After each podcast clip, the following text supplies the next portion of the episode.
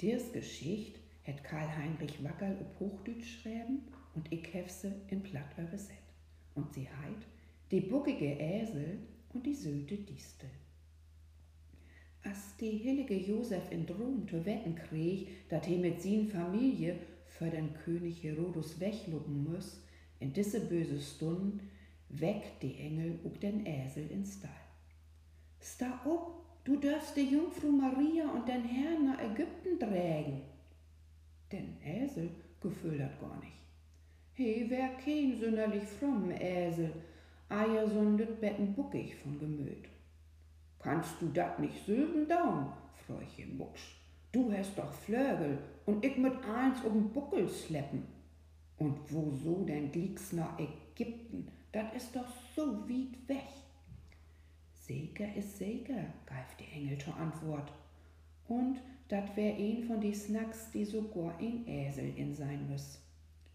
As he nu den Stall rut trotten de und zu sein krieg, watten Fracht die heilige Josef dort zusammendragen ha.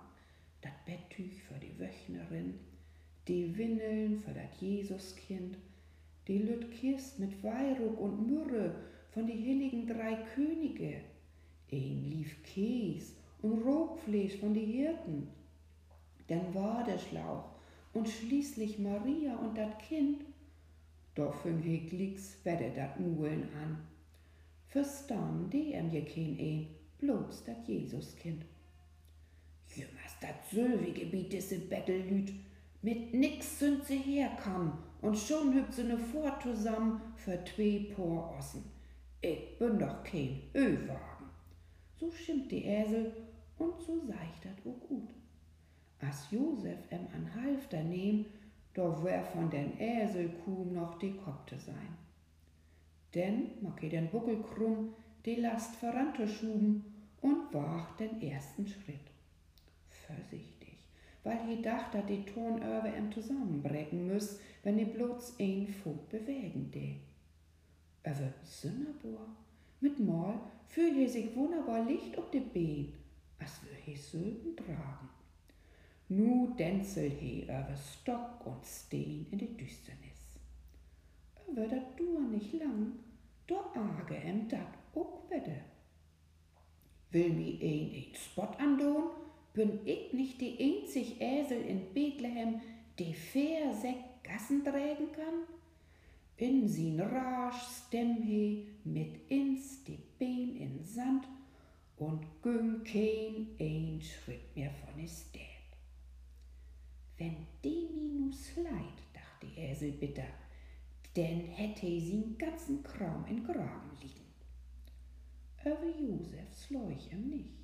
He fahrt unter dat Betttüch nach die Ohren von den Äsel, um em dort zwischen zu strakeln. Lob noch ein Betten, sagt die heilige Josef. Wie macht bald Paus? Da süfst die Äsel und setzt sich wieder in Braff. So ein is nun gruben Hilligen und weht nicht, wo ans ein Äsel andrehen ward. Wie Lütten wär dat Dach worn und die Sünden brennen hit. Josef von ein Busch, die werd dürr und dornig dor in de Wüst. In den minnen Schatten soll Maria sich utrauen. Josef pack eins af und moik für, dat he Supp kochen kun. Die Äsel bekaik sich dat voll Misstrun, he teuf ob sin eigen Futter, aber bloß damit he dat denn nicht fretten wohl. Ei, da fret ich min stert as dit stövige Höh. Bloß, da wär kein Höh, nicht mal ein Mul voll Stroh. Die heilige Josef ha in Sorg für sin Fru und Kind, dat Futter für den Äsel reinweg vergessen. Forts für den Äsel ein unbändige Hunger an.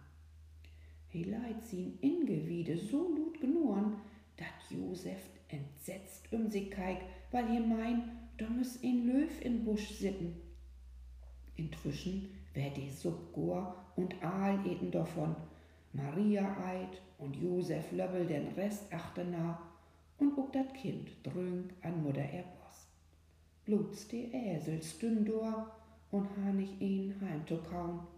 da wär überhaupt nix wussen, bloß etliche Disteln in Geröll. Gnädige Herr, sagt der Esel bös und rich in lange Rät an dat Jesuskind.